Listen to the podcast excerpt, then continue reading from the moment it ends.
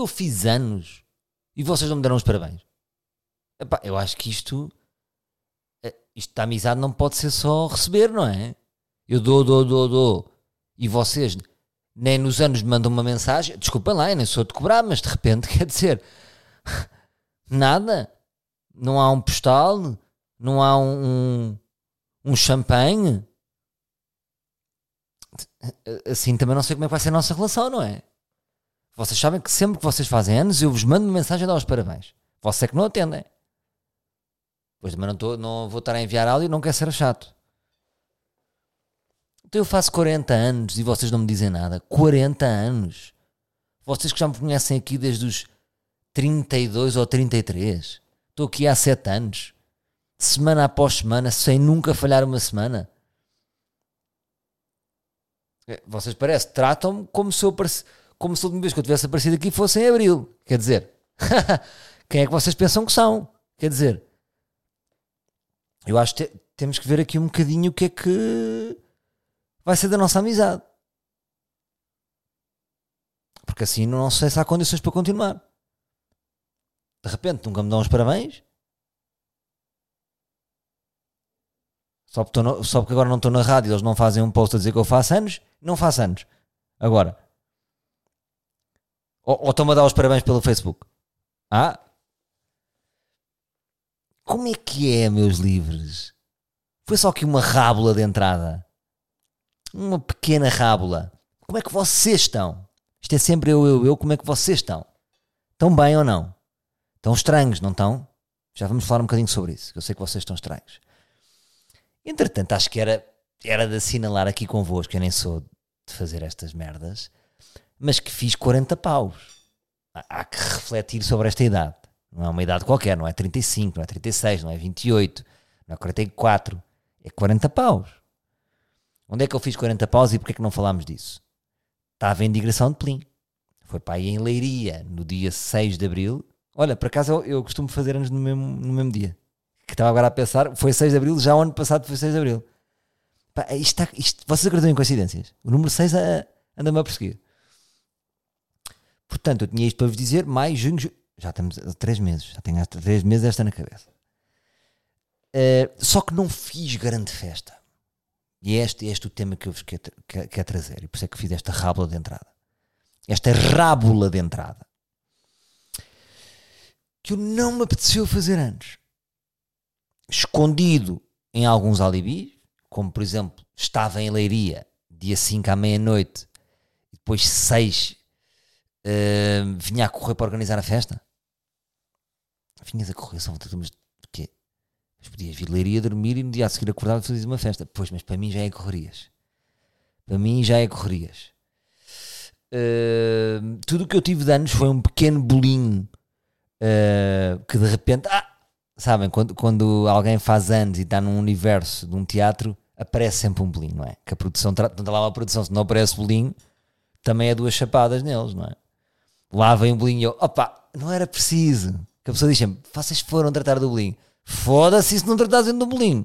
Então eu não tinha bolinho. Porque se vocês repararem, é. Se vocês não virem o bolinho de anos, não fizeram anos. O quão triste é vocês fazerem anos sem verem o bolinho. E aqui eu acho que a questão é esta: é, é, uma, é, é um bocadinho uma obrigação da, das pessoas que vos rodeiam, não é? Imaginem, vocês são casados, a vossa mulher não vos fez um bolinho, epá, fim de relação, não é? ou a vossa mulher faz anos e vocês não tratam de um bolinho, não é ela que vai tratar, a mãe comprou um bolinho. Pronto, ali naquele ambiente de camarim artístico, claro que grande road manager Ricardo deve ter tratado de um bolinho, ou, ou o Tiago, uh, meu fiel agente. Uh, lá apareceu o bolinho e foi um bolinho impactante, porque eu não estava à espera do bolinho, vou-vos ser honesto, porque eu disse logo não queria fazer nada, foderam-me logo, porque quando eu fui para lá tinha amigos na limusine aquela limusine da Plin, que quem acompanhou, eu depois eu até fiz um, uma rábula, vou sempre dizer rábula em vez de sketches, uma rábula com Ronron e com, com a Carolina Loureiro, mas eu para lá fui com amigos.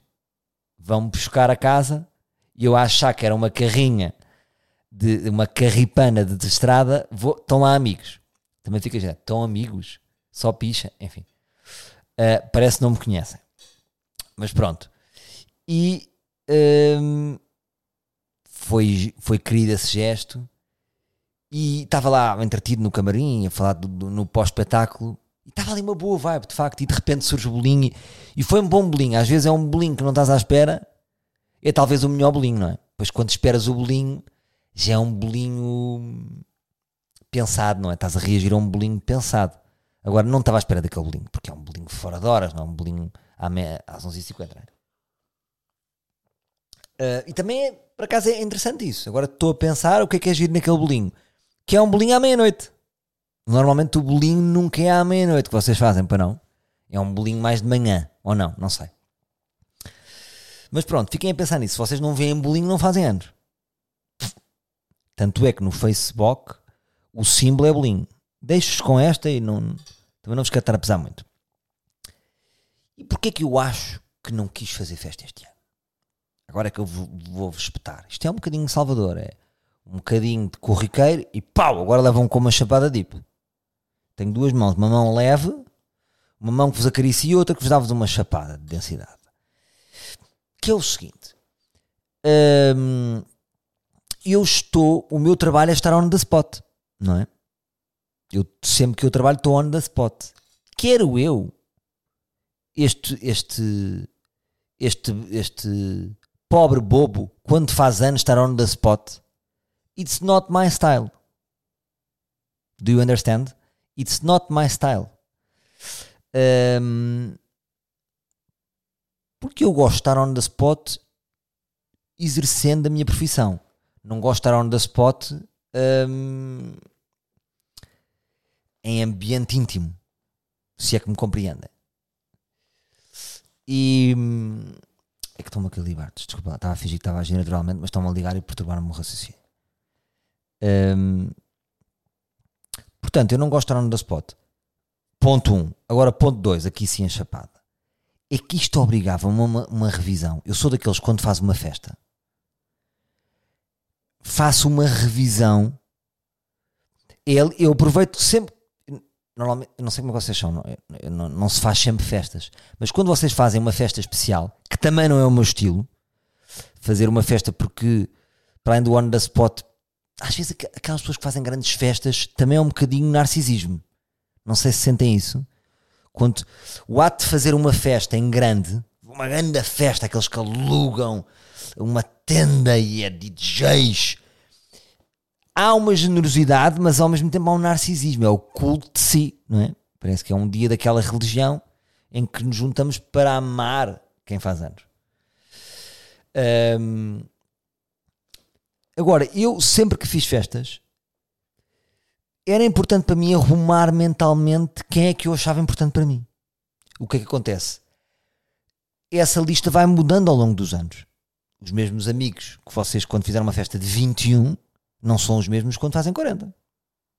Vocês querem compreender isso. E eu não me estava a apetecer fazer esta lista porque não queria magoar ninguém, embora que eles. Eh, magoar ninguém, embora eles nunca se soubessem. Eles nunca. Eh, que essas pessoas nunca iriam chegar a saber. Um, mas iria magoar a mim. Uh, ter que fazer esse arranjo. Compreendem? Esse arranjo de dizer assim: porra, meu, eu tinha aqui esta lista que tirei pó. Já eras. Somos, somos amigos, somos oficialmente amigos, mas já não faz sentido. Hum, há aqui muitas questões. Aqui muitas questões que que me obriga a pensar, e talvez como esta idade é simbólica, são 40 paus, obriga a uma reflexão mais, mais honesta, mais crua, mais forte, mais verdadeira.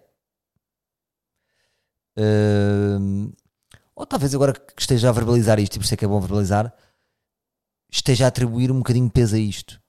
E podia ser mais leve como foi nos outros anos. Não é que de repente é uma festa privada. Quem és tu? Tu não és tanto meu amigo. Tu não és tão meu amigo vais levar um tiro no joelho porque entraste nesta festa. Não. Mas talvez se eu fizesse essa, essa, essa lista, iria ser surpreendente até para mim. E eu já a fiz agora. E não acabei porque tenho dúvidas em relação a ela. Mas custa-me também ver que eu mudei, não é? Que eu mudei, que as pessoas mudaram. Hum, que perdi pessoas, ganhei pessoas. Hum, e pronto. E, por, isso, por esse motivo, ora, disfarcei e não fiz festa. Depois menti-me a mim mesmo disse: faça em maio uma festa. Estava-me a mentir. Não, não fiz festa em maio, não vou fazer. E agora fazer aos 41 também não sei. E depois há pessoas que me dizem assim: mas calma, está tudo bem. Faz a despedida dos 40. Tenho este trunfo. Mas ao mesmo tempo, não me apete... Como é que eu vos ia dizer? O meu sonho de dia agora, se me disserem o meu sonho de dia, talvez passe a portar eu, a minha mulher e os meus filhos. É engraçado, não é? Um,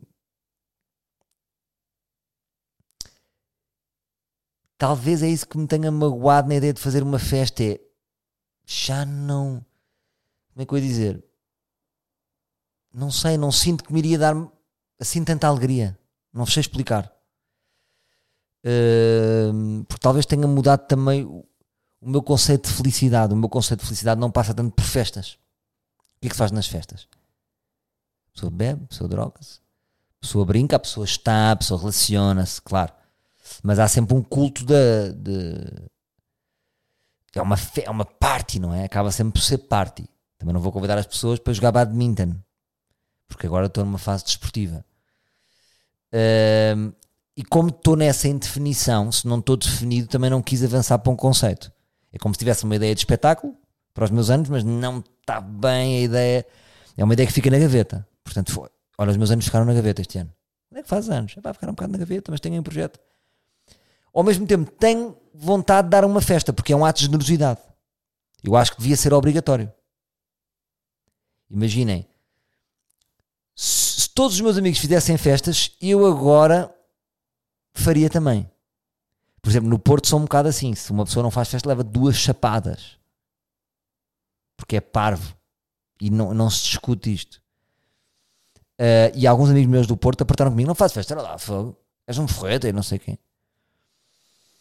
Agora fiz com um sotaque, é? És um forreta. Como se eles falassem assim. Agora falei com amigos das beiras, não, onde é que é esse sotaque? Eu não sei. Ah, eles não falam assim. Uh, não tem nada a ver com isso. Tem mais a ver com esta indefinição. Portanto, os meus anos ficaram na gaveta. E também uma coisa, que é o seguinte: eu sempre achei que eu sou melhor à pendura. Eu sou muito bom a ir à pendura. Eu sou muito forte. Há alguém que vai a guiar, eu sou muito forte ao lado, a animar, solto.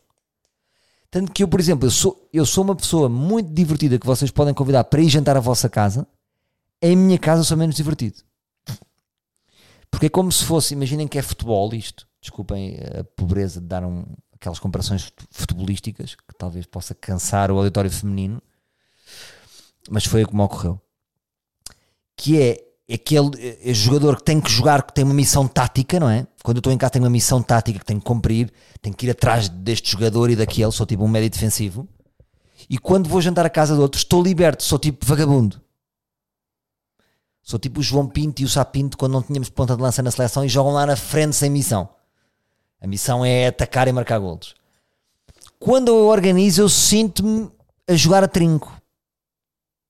Há aqui um, quando eu recebo, eu estou a trinco, não estou a número 9.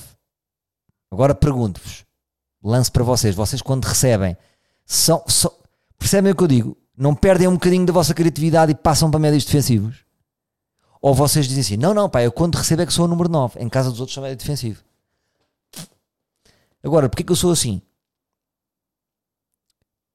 Estive a pensar, uh, e talvez vocês podem relacionar, que é, há alguma timidez ao estar on the spot. Porque se vêm jantar à minha casa, eu sinto-me mais observado. Numa festa, sinto uma festa minha, sinto-me muito observado. Por exemplo, adorei a festa de anos do Nuno Alberto. Não conhecia metade. Foi dos dias mais divertidos deste ano. Usufrui da festa como se fosse a minha festa, sem a pressão de ser a minha festa. Compreendem? Por exemplo, casar é um pesadelo. É muito mais ir, ir a casamentos. Olha a pressão do casamento. A pressão do protocolo. Ou seja, há na recepção um protocolo. Eu, por exemplo, em stand-up também sentia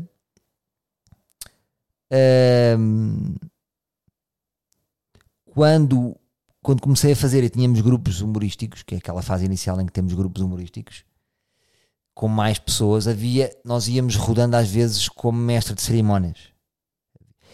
E quando eu era mestre de cerimónias, que estou a cumprir, mas realmente essa é a função, um bocadinho o mestre tem que ali, o mestre está está mais focado com o espetáculo, portanto tem um protocolo a cumprir e não é um dia para sermos número 9, para sermos avançado. Portanto, o mestre tem uma missão e a missão dele não é partir tudo. Apesar de ser, compreendem? Mas nunca, imagina, vocês vão a um comedy club, vão a um comedy club e está lá o mestre de cerimónias. A estrela da noite nunca é o mestre de cerimónias. Na maior parte dos casos, pode ser, mas uh, também se for é mau sinal porque quer dizer que não, não houve ninguém a partir tudo. O mestre vai lá, vê se as pessoas se estão a sentir bem, levanta um bocadinho a sala e prepara para o outro vir a partir. Compreendem? Portanto, é isso. Hum, eu sempre gostei de jogar mais solto.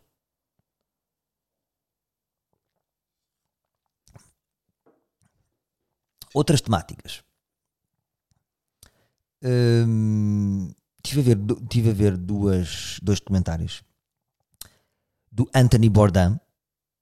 Não sei se conhecem a figura. Alguns conhecem, outros não. É uma lenda da cozinha. Foi um homem que era um cozinheiro que, que escreveu um livro chamado Cozinha Confidencial. E esse livro tornou-se de repente um best-seller em que ele contava os podres um, do submundo underground das cozinhas de LA e Nova York. Acho que era mais Nova York até. E depois, esse Anthony Bourdain foi sendo desafiado para começar a fazer programas de televisão. E chegou às tantas a ser muito conhecido. Uh, começou a ser conhecido, engraçado, as primeiras coisas que vieram dele e que tornaram conhecido era tipo o gajo que come coisas malucas. Pronto, mas depois não teve nada a ver com o percurso dele para a frente. E depois tornou-se uma espécie de um programa de culto em que era um programa de viagens e, e de, de, de, um chefe a viajar pelo mundo e a, ter, e a conhecer outros chefes e comidas de outros sítios. Só que o programa tornou-se de culto e eu, através deste documentário, eh, percebi-me também um bocadinho mais da personalidade do, do Anthony Bourdain, que depois um, se viria a suicidar mais tarde. E o documentário aborda essa temática e, e faz a sua reflexão sobre o seu suicídio. E, hum, e é engraçado, uma, uma, uma, coisa engraçada que eu gostei de ver no documentário que é primeiro começa a ser um programa de, de viagens e culinária, mas às tantas ele muitas vezes está a filmar e diz assim, mas isto, isto não é, tem tudo a ver menos com comida. E ele começa aquilo a ser um programa em que vemos um homem em busca de si mesmo. Uh, e eu achei engraçado, achei engraçado um, de várias maneiras. De uma maneira, porque, porque lembrei-me do São Menino para ir que tem um objetivo, mas que às vezes podia ir para outro sítio e às vezes por estar preso no formato não vai. Um, porque no fundo começa-se com uma desculpa, mas às tantas a lente foca noutra questão que não a premissa. Percebem o que eu digo? Ou seja, aquilo era um programa de, de, de, comida, mas às tantas o que é que atraía ao espectador? Era aquele homem deep, que era profundo, que escrevia muito bem, escrevia umas narrações lindíssimas, e que estava um bocadinho à procura de si mesmo e como desculpa ia falar com chefes de todo o mundo. Um, e eu pensei que era giro também, no fundo adorava conseguir um, passar o seu menino um bocadinho daquele jogo não é? Daquele jogo de receber um desafio, se desse também para. Muitas vezes, eu se calhar nunca partilhei aqui, mas o, o António Bourdain sempre foi uma referência que eu e o Lima discutíamos muito uh, ali para o seu menino, como referência, como é que eles faziam, como é que eles não faziam, embora não tivesse nada a ver, mas achei interessante isso. Mas agora, porque é que eu estou a abordar esta, esta temática?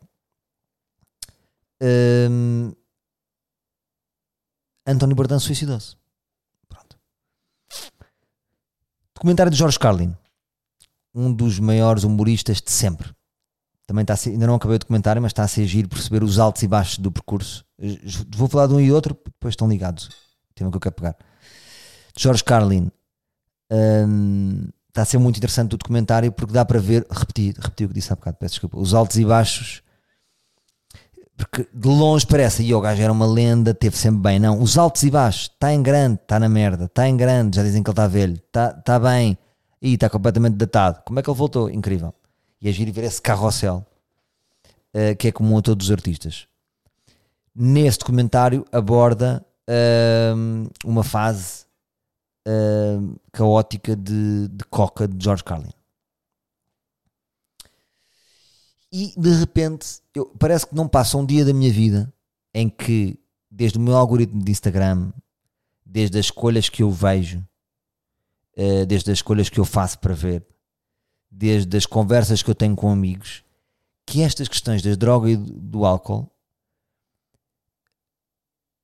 é, é um tema que está central para mim nas minhas conversas hoje em dia. E eu não percebo porquê.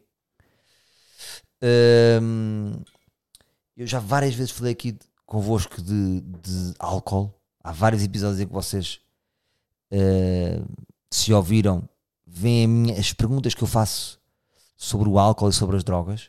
É quase como se eu não acredito na vida depois da morte. Também não pensei muito sobre isso, querem que eu vos diga.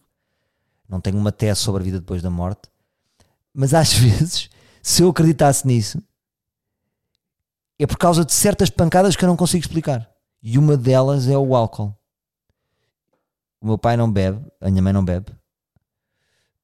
Um, nenhum dos meus irmãos um, tem uma personalidade aditiva. E eu sempre lidei mal com, com sempre mexeu muito comigo as, ver pessoas a perderem-se para estes mundos. Sempre. E aqui é que eu penso, pá, eu, já, eu já, já posso ter sido alcoólico noutra vida. Eu era um ganda bêbado no século XVII. Daqueles que morreu aos 31, com cirrose. E por causa dessas minhas opções, destas pancadas, qual é a minha pancada de agora? Eu estou há 45 dias sem beber uma gota de álcool e sem açúcar uh, já tinha feito o Dry January uh, em janeiro, passa a redundância.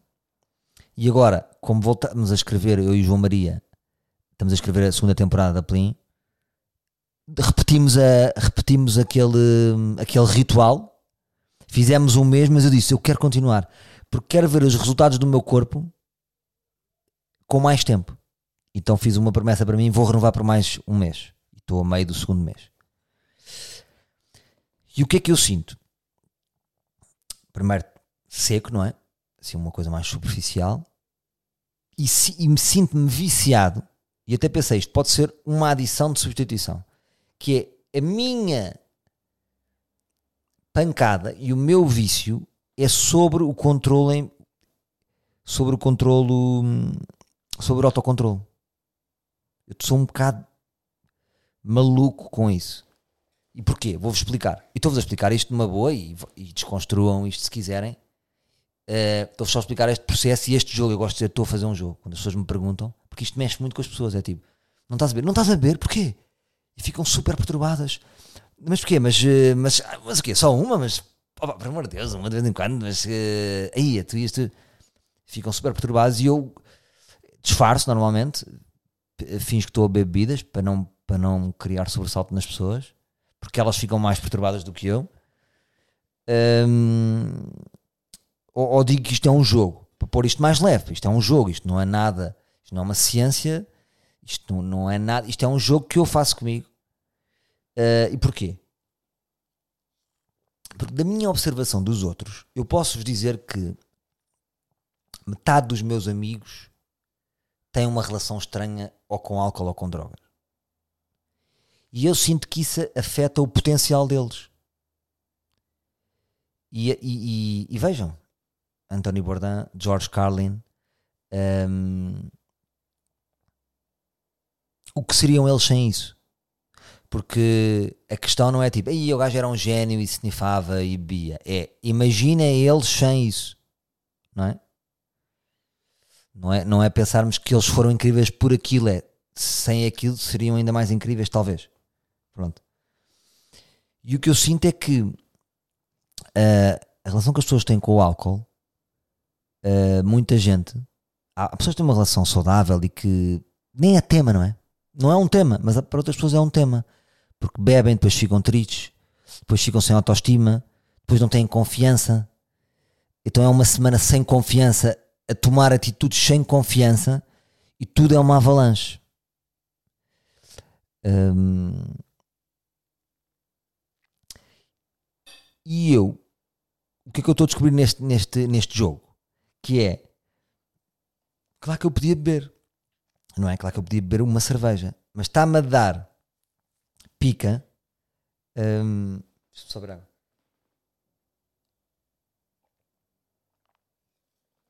Peço desculpa, malta. Está-me a dar pica e eu ter, eu, ter este, eu ter este controle sobre mim. Que é isto dá-me, nem que seja uma ilusão, talvez possa ser manipulação do meu próprio cérebro. Estou a, enganar o hardware. Porque eu gosto desta ideia de que eu posso enganar o meu hardware. É como se eu fosse um, um robô que tem aqui um hardware, mas eu vou enganar o meu hardware. Então, isto dá-me uma, uma sensação de confiança em mim. Imaginem, neste mês estive muito criativo, consigo levar os meus putos à escola, às nove da manhã já estou a produzir, já estou a escrever consigo jogar ténis, consigo fazer tudo, num potencial mais alto. Estou-me a sentir mais criativo do que nunca. Sem isto. Agora, há aqui uma correlação? Ou, ou sou eu a enganar o meu cérebro e a dizer: repara como eu sou incrível. Eu sou tão bom que tenho que estar muito bom. Em tudo. Acredito que possa ser um bocado este jogo muito bom. Desculpa, percebem o que eu estou a dizer, não é? Não é ser muito bom, é para aquilo que eu costumo produzir, acho que estou a produzir mais. Mais e com mais alegria e conseguindo ir a todas as frentes da vida. Um, porque é como se eu mandasse no meu hardware. E não é o meu hardware que manda em mim. Não é? Se uma pessoa não quer beber e bebe imenso, o hardware manda na pessoa. Não é? Ou seja, é quase como se então a pessoa não existisse, é o robô que está que tá no controle. Pronto. Agora, Outra coisa engraçada que é tive um pequeno gig outro dia, então é tal esta, este, esta privação destas coisas que bebi um sumo de maracujá e aqui pequei porque estava já desde as 6 no espaço e a atuação foi às 11 um, e estava maracujá açúcar, não é? Um, então tive um pico uh, bebi aquele sumo, então fui para o palco como se tivesse acabado de beber um vodka Red Bull.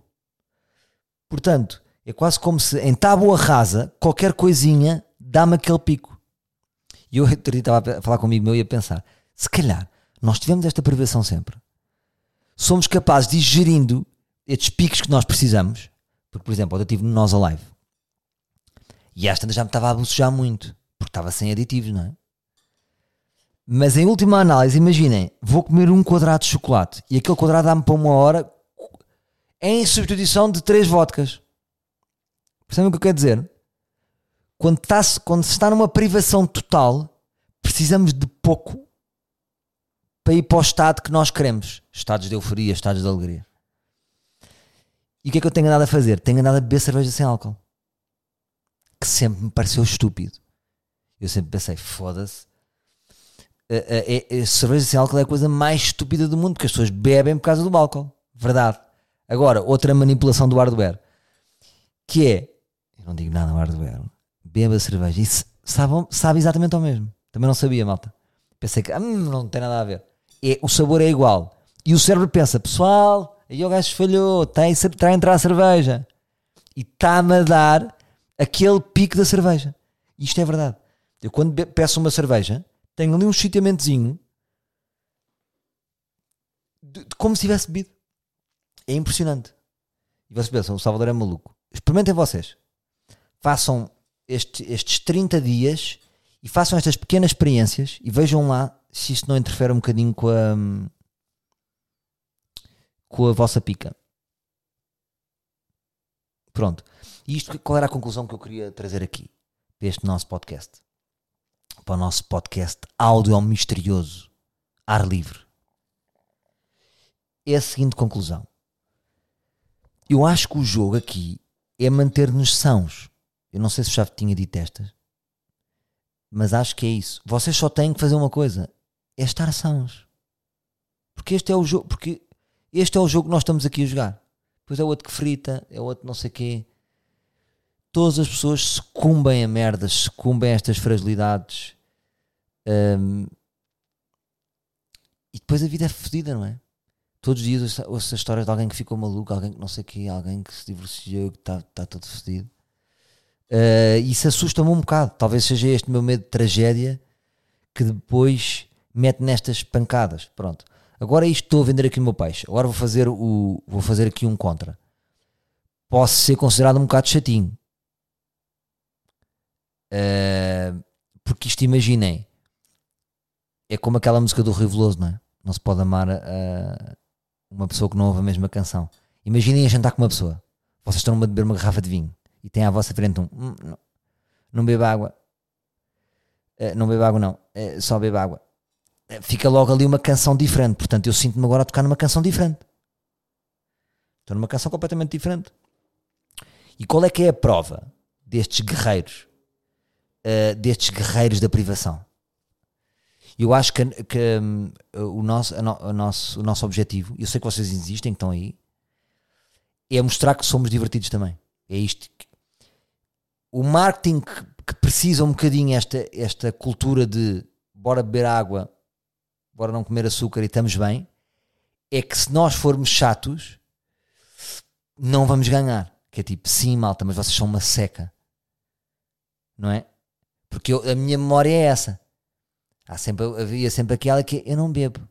Até mais a mulheres, não é? Porque os homens bebem todos e não pensam muito, mas tipo, eu não bebo, não, não gosto muito de descontrolar. Para mim sempre foi uma chata. Agora, quem diz que não bebe já quer conhecer. Agora, também há estes que eu não bebo, que são os alcoólicos, não é? Que dizem mesmo, eu não bebo. Uh, então não insistam, não é? Mas isto é um sentido diferente, isto é uma proposta de vida, isto é quase como. Imaginem aquelas pessoas que passam a ter uma, uma alimentação. Uh, como é que se chama aquilo? À base de plantas. Uh, plant base, não é?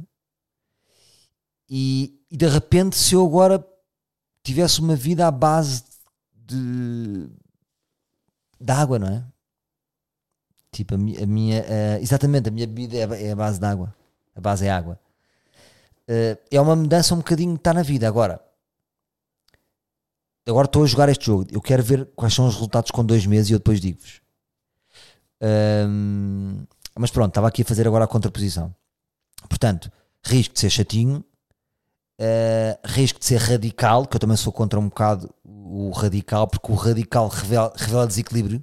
Sempre que nós somos radicais, somos desequilibrados. Uma pessoa que de repente não quer interromper um jogo e eu agora que não quero por nada, tipo, ontem fui ao live e não bebi uma cerveja, eu que gosto de cerveja, revela que eu sou um momento desequilibrado, não é? Porque estou a ser radical. Gostaria de encontrar um equilíbrio. O, pro, o problema é, como diz o meu primo, fiel a 20 deste podcast, Uh, ele que também é, é pancadado, diz que se bebe uma, descarrila tudo. E por acaso, esse meu primo, o primo poeta, que nunca dizemos o nome dele, portanto podemos falar, o primo poeta sempre teve esta consciência, ele sempre falou, uh, ele, ele, sempre foi muito sensível e sempre se apercebeu das coisas desde muito novo. Eu ainda nem pensava, ainda nem pensava, no geral, e ele já, já, já se apercebia que depois o álcool no dia a seguir lhe trazia pensamentos depressivos. Eu, por exemplo, nunca tive esta relação, quer com álcool, quer com as drogas, não há depressão para mim no dia a seguir. Eu acho é que é mais o carrossel, não é? O carrossel, imagina, sábado, noitada, domingo e segunda insistente, terça com falta de confiança, quarta a começar a trabalhar, que ainda talvez há uma ideia. Eu, eu penso sempre mais em produtividade e, e estarmos no máximo do nosso potencial criativo. Porquê que eu estou sempre a falar de potencial criativo? Porque para mim, eu vejo que é o que me faz feliz é sempre que eu estou a criar é onde eu sou mais feliz. E também vos dou esta. Eu acho que as pessoas mais entusiasmadas não, não, quero estar a, não me quero estar a comprometer com, com índices de felicidade, quem sou eu, Mas as pessoas mais entusiasmadas que eu conheço são pessoas que criam coisas. Pá, seja um sapato, seja uma música, uh, seja uma peça, seja um jardim. Eu encontro entusiasmo em pessoas que estão a criar qualquer coisa que é delas. Tem que ser uma coisa que, que é delas. E, e encontro mais infelicidade em pessoas que servem os outros. Um, pessoas tra que trabalham em empresas grandes, pessoas que se, que, que sentem que, que, tão, que são um peão numa grande máquina e que depois também estão tão cansadas que não conseguem criar nada de, criar, na, criar eh, nada que seja delas. Essa ausência de uma criação qualquer, eu acho que eu vejo aqui um padrão de infelicidade. Mas isto são estatísticas da Universidade de Salvador, que vocês sabem, que vale pouco. Olha, por exemplo, uma coisa gira que eu vos queria falar, que é o seguinte: vocês sabem quem é o Felipe Melo? O Felipe Melo abriu uma escola em Portugal que é o School of Rock, que é uma escola que já existe lá fora e eu acho que ele abriu um franchising cá. Espero não estar a dizer mal. Eh, quem me explicou isto foi o Bruno. E o conceito da escola é: imaginem que eu, por exemplo, eu quero aprender a tocar guitarra. Então vou para a escola, tenho aulas de guitarra individuais, mas depois fico inserido numa banda. Pá, eu achei isto inacreditável. Vocês têm aulas e depois são colocados numa banda. E têm aulas também em banda. Achei esta ideia tão simples e tão cool que é tipo. Sabem aquelas ideias que parecem infantis e que estão na gaveta, mas depois se realizam? Pá, lindo. E eu muitas vezes, eu adorava às vezes interferir na vida, por exemplo, ter carta, poder ter uma carta uh, para ajudar vidas, mas a pessoa tinha que dar uma carta, assinar um papel e nós tomávamos decisões para essas pessoas. Por exemplo, havia pessoas que eu acho que mudavam a vida com isto só mantém-te no mesmo trabalho, mas vai para a School of Rock. Toca o teu instrumento e tens uma banda. E acho que havia aqui uma mudança. Pronto, estou-vos a falar de várias coisas, não é? Estou-vos a falar de coisas muito específicas minhas, mas talvez pode haver relação convosco. Pronto, agora estou com estas pancadas. Eu sou de pancadas, mal. Também já estive no ginásio, agora estou no ténis. Um, e pronto, agora não vos quer dizer nada. Não vos quero só para favorecer a minha teoria, mas desde que estou nesta privação, ganhei 5 jogos seguidos e ganhei ao meu irmão que joga há 20 anos ténis. Não, não, pronto, não queria estar agora também a vender a minha ideia, mas foi o que se passou. Vocês agora tomam as vossas conclusões. Hum, mais merdas. Ontem estive no Nós Alive. Estive no Nós Alive e o que é que eu achei? Agora, não é, uma, não é aquela opinião que que uh, não é uma opinião do festival em si. O festival está tudo bem, está a rolar, um, faz um bom trabalho aqui em Lisboa há anos. Eu queria-vos falar do público, que é uma coisa que eu, eu, sempre, eu sempre congelei este pensamento. Eu aprendi com aquele Mr. Miyagi que eu vos falo muito, o Steven Rosenfield. Uh, e, que, e se calhar imagine, eu nem sei se ele é de outro mundo, mas ele disse-me coisas numa idade. Eu acho que há uma idade em que nós absorvemos tudo. E aquela idade eu estava a observar tanta coisa que há coisas que nós absorvemos porque também estamos uh, disponíveis para isso, estamos com a escuta ativa, pronto. E ele disse-me coisas que me marcam até hoje. Que é, ele disse-me sempre, nós é que temos que dar energia ao público, não se enganem. Os artistas é que dão energia ao público, não o contrário. O espetáculo nunca corre mal pelo público. Pronto. Uh, então, eu congelei sempre este pensamento e, eu, e, e, e, não vou mudar. Ou seja, o que eu vou dizer agora não, não vai mudar o que eu, o que eu acho que é os artistas é que dão energia ao público. Ponto. E mesmo se eles estão muito felizes, ajuda imenso. Se eles estão médios, ajuda tanto, mas nós podemos ir buscá-los. E se eles estão na merda, nós também podemos ir buscá-los. Agora, o que é que eu achei ontem? Eu achei que talvez o, o, o Nós Alive de agora não é o mesmo de há 10 anos. Mudou. mudou. Eu sinto quase que eu senti que, que há uma mudança na, na, na, maneira de estar do público, há menos euforia. Eu não senti ninguém eufórico. Há 10 anos senti que as pessoas estavam eufóricas, não sei explicar. Talvez seja porque, por exemplo, uh, o Nós Alive antes abria naqueles 3 dias, agora já está aberto e antes há imensos concertos. Tipo, foi da Weekend, uh, uh, na mesma estrutura do Nós Alive. Talvez como nós estamos a aumentar tanto a nossa oferta, isto possa, vou arriscar esta, uh, dar-nos a sensação que não estamos a viver o melhor dia no, da nossa vida. Porque há tantos dias parecidos. Percebem o que quero dizer? Já, te, já temos tantos nós lives também. Já temos tantos uh, Mel Sudoeste, Paredes de tanto, Já houve tantos festivais de, desses, não é? Já o Calorama, já há tanto festival, há, tanto, há tanta coisa que eu acho que o público está a ficar mais exigente. Digo-vos eu, pergunto-vos eu. Talvez, não é? Uh, mas, por exemplo, em Coldplay as pessoas disseram que foi loucura, não é? Uh, não, não fui ver. Agora, achei isso, mas achei não era de uma pessoa, era eu andei pelo festival inteiro e senti que as pessoas estavam um pouco eufóricas, com calma, com tranquilidade, e depois pensei: é disto que eu vos estou a dizer, é uma coisa mais pragmática, ou é também de alguma. Uh, alguma alguma falta de à vontade para estar entre pessoas, porque eu, eu, eu sinceramente sinto-me uh, com pouca à vontade para estar no meio de multidões. Imaginem, eu ontem fiz parte desse meu jogo de, de estar ali, de, do guerreiro da privação, uh, sempre, sempre com controle em mim, não é? Sempre com controle de todos os sentimentos, porque eu não estou a beber nem a, a, a coisa e então hum, que isto queria estar presente no momento, não é? Pronto. Então senti-me um bocadinho inseguro no meio de tanta gente. Um, e se eu me senti mais pessoa, por exemplo, estava comigo meu que também não se sentia muito à vontade. Depois, engraçado, ao princípio pouco à vontade, à meia-noite já me sentia parte do festival. Portanto, há aqui uma falta de, de hábito de estar no meio de pessoas. Uh, uma insegurança, não é? E, e, pronto, portanto, senti que o público nesse sentido estava, estava um bocadinho um, defensivo, no geral. Agora, outra, outra reflexão. Vi o documentário do Luís Capaldi, que recomendo que ele tem síndrome de Tourette, não sei se vocês sabem. Pá, e vi o documentário e fiquei com pena do gajo. E, e, mudou qualquer coisa em mim, que era, antigamente eu achava, eu sempre achei que era um bocado bullshit, aquela coisa que se diz do, do como se, eu sempre achei que o artista é um bocado egoísta, porque faz as coisas para si, só que depois a consequência disso é muito boa para os outros.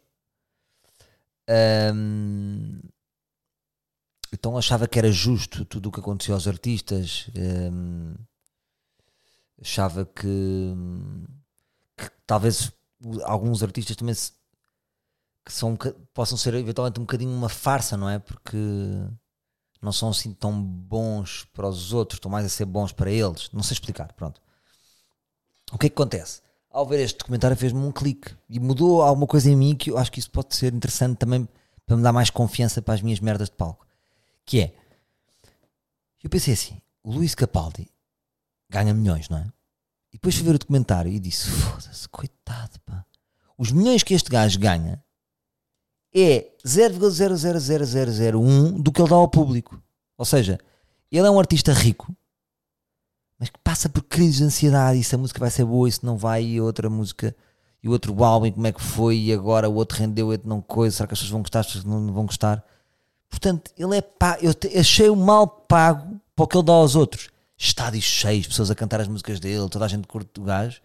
E ele quase a morrer, todo ticoso com o síndrome de Tourette. Tem que ver esse documentário. Um, todo mamado, só naquela cena de dar ao público, de não defraudar o público. E depois pensei isso, que é mesmo à nossa escala, todos nós, qualquer pessoa que, que, que escreva um livro, que toque piano, um, parecendo que não, mesmo que a pessoa seja egoísta, é uma generosidade, porque dá a mais pessoas do que as pessoas lhe dão. Não é? Se vocês pensarem bem. Uh, quantas pessoas são inspiradas por uma música daquele gajo ou que fez um momento importante é que vão associar para sempre uma música dele.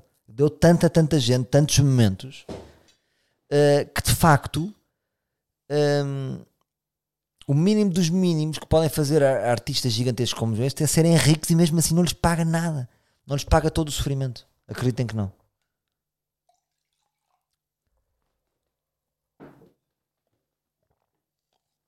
Mais merdas. Estou a falar imenso, não é? Mais merdas. Olha, foi um ano muito interessante. A fazer aqui uma revisão do, desta época, não é? Hum, sou menino. Será que vai haver dois? Não sei, deixe no ar. Rabo de peixe. Será que vai. Vai, vai haver dois. Pá, foi muito giro observar, observar todas as reações de rabo de peixe. Não me vou alongar muito, porque na altura vivi intensamente, mas em silêncio. Uh, já não tenho muito para dizer. Isso é que é engraçado, que é não, o que eu teria para dizer não era assim tão interessante, porque agir é fazer e depois as coisas são dos outros e deixar as pessoas uh, comentar. Mas uma coisa que eu acho giro é que eu acho que de facto vai, vai, vai haver, vai ser, acho que a série pode ter sido um game changer, no sentido em que vêm agora os realizadores de publicidade para este jogo. E quem são os realizadores de publicidade? Excelentes realizadores, habituados a trabalhar com milhões e com as melhores equipas. Porque em Portugal as melhores equipas muitas vezes estão na publicidade e os melhores técnicos. Então eles disseram: Espera lá, aí a malta curtiu este estilo, é que este é o nosso estilo. É um estilo assim mais publicitário. Então vamos arregaçar as mangas e vamos fazer filmes. E os realizadores independentes estão. Aí é com caralho já nos estão a foder aqui o jogo do Ica e não sei. E agora? Como é que é? Então nós andámos a dar milhões e estes filmes que ninguém vê, tínhamos já isto tudo combinado e agora o público está a dizer que gosta. Não, o público não sabe o que é que gosta. Então eu acho que há muita malta fodida, gostem ou não gostem da série, mas isto vai ser uma mudança. Porque eu acho que nós temos que ser adultos e dizer assim: bom, vamos concluir aqui o que é que se passou nos últimos 20 anos do cinema português. Então a conclusão é esta: ah, as pessoas não gostaram dos filmes que foram feitos, no geral. Hum, então, vamos continuar a dar dinheiro aos mesmos ou vamos apostar em outras pessoas? Como é que é? Fica estranha a resposta de ser de continuidade, não é? E não estou a dizer que não é para continuar com os projetos que foram bons, mas há muitos projetos que não é bom. E não é só por ser independente e com planos que demoram 8 minutos que é interessante. Um plano que demora 8 minutos é só um plano que demora 8 minutos, não quer dizer que é bom. Hum, e pronto, eu acho que vai ser uma, fa uma fase interessante. Hum, e pá, gostei imenso de participar. E, e a continuar, eu gostaria de fazer um trabalho mais exigente enquanto ator. Gostava de ter mais tempo e e um enredo que permitisse àquele personagem evoluir uh, e ter um desafio maior de ator. Uh, gostava, gostava, gostava, gostava muito. E pronto, malta. Mais, Plim. Plim foi uma experiência pá, foi que, que me fez muito bem porque foi aquilo que eu, que eu não sei se, se na última conversa com o João Maria disse, mas foi de, de estar um ano dedicado a um projeto. Neste momento estamos na, num, já estamos a iniciar a segunda parte, porque o guião já estamos a acabar de escrever mesmo o segundo ato. Vamos começar a escrever segunda-feira o terceiro. Um, que é para antes das férias temos o guião completamente pronto.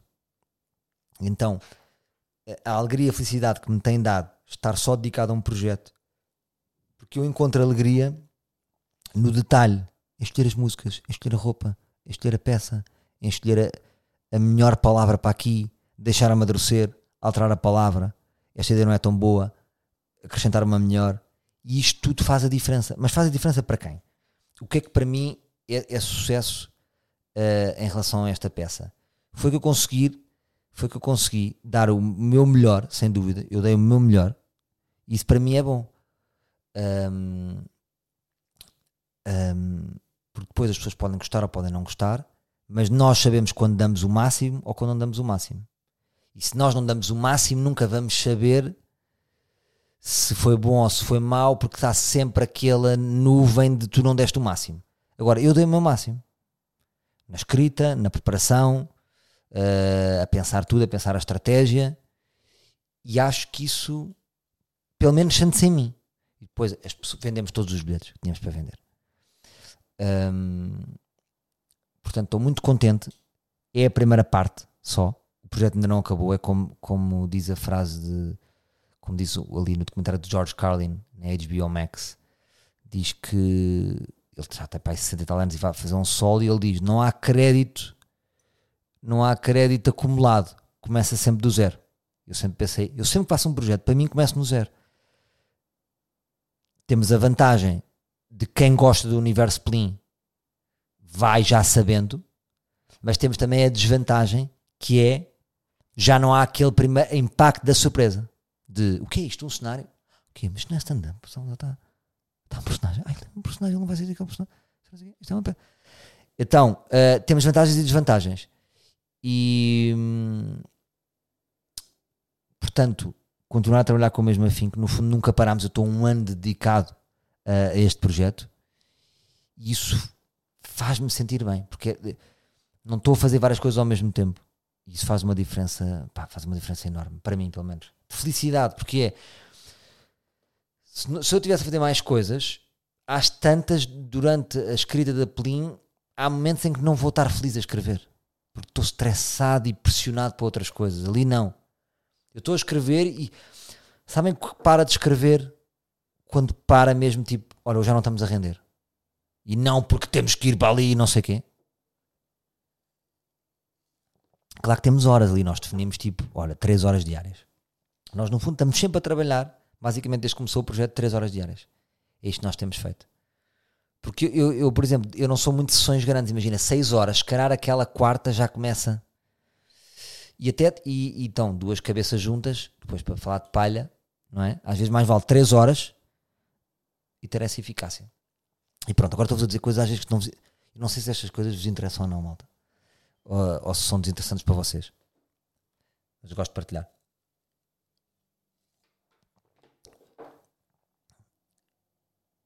Deixem-me só ver aqui mais. Uhum. Não, malta, eu acho que é isto. Acho que é isto. Eu tinha saudades vossas. Muitas saudades vossas. Pensem em vocês. Ontem, como tive muito Nós Live e encontrei muitos livros, eu disse: Olha, só por causa disso amanhã vou fazer. E aqui estou eu. Espero que estejam bem.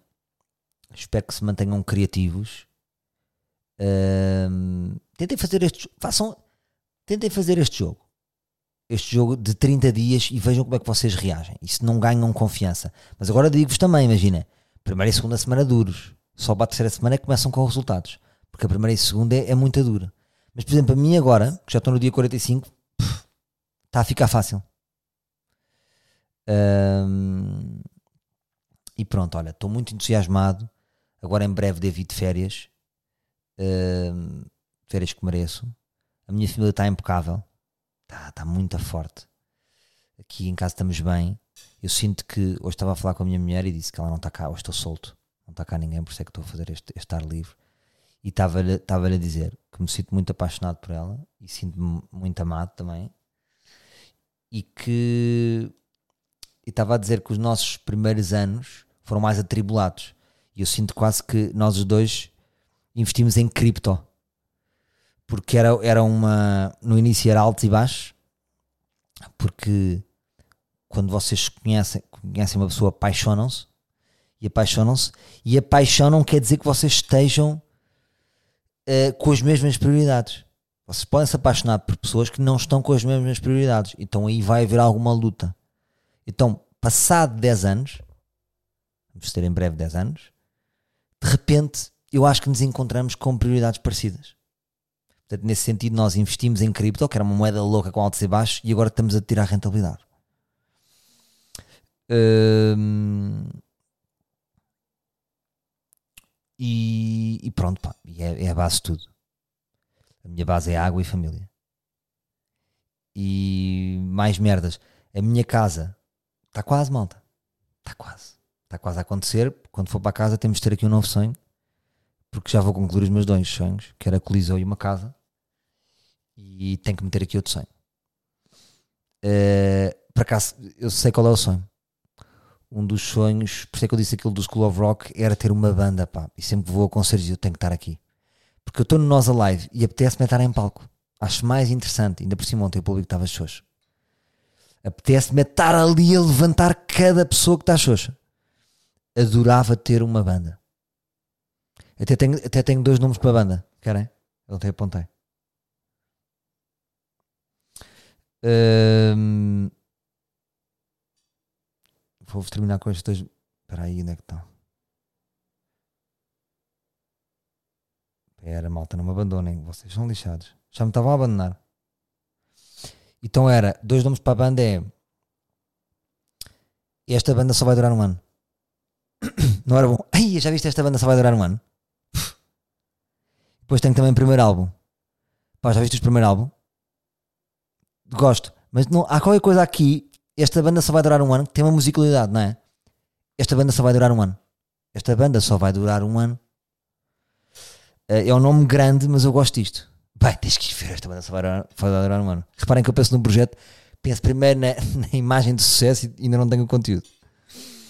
Mas adorava. Agora, vejo-me como vocalista, malta. Que é uma merda, não é? Eu não canto muito bem. Um, os meus medos em relação a isso é não canto muito bem e a minha voz, que é frágil, um, nunca podia ser tours muito longas. Em uns 20 concertos. Pá, mas adorava, malta. Assim, mas uma coisa power. Pá, entre o rock, é rock e pop. Uh, vejo como outro vocalista também. Acho que era fixe. Era, precisava de um vocalista ou de uma vocalista forte, âncora, e eu era o virgulo. Estão a ver o estilo? Adorava ter uma banda. Não só adorava, como eu acho que vou ter uma banda, malta. E vocês sabem disto. Acho que. Hum, porque, porque é, um, é, um, é um desejo que eu tenho, não é? Tipo, já foi giro aqui no Coliseu. E agora, e agora aqui no Nós Alive? Não era? No palco principal.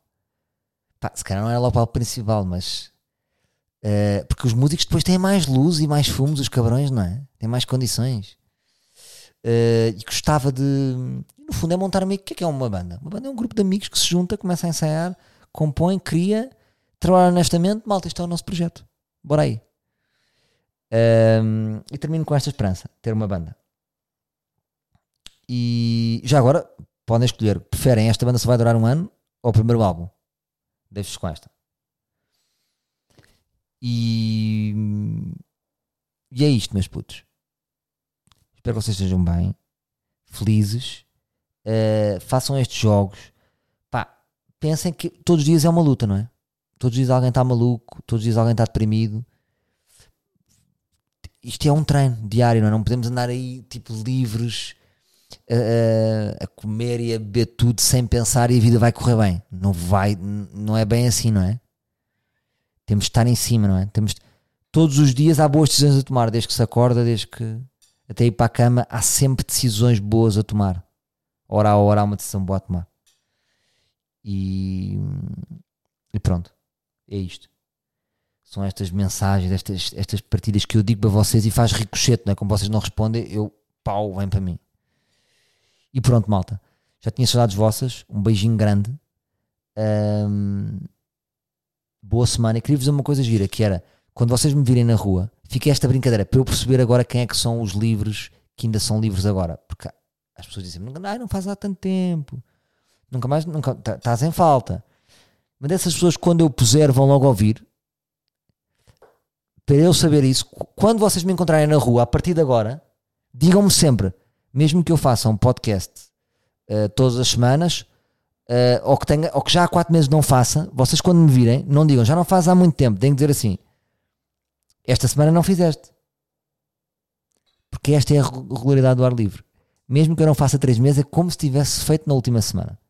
Porque conta como a última semana. Estão a perceber? No fundo, o meu último podcast aqui foi com o João Maria. É como se todas estas semanas esse podcast estivesse a rolar. Ou seja, que não quiseram ouvir.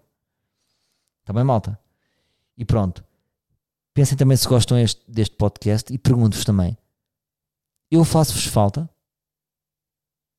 Deixo no ar. Até para a semana, meus livros.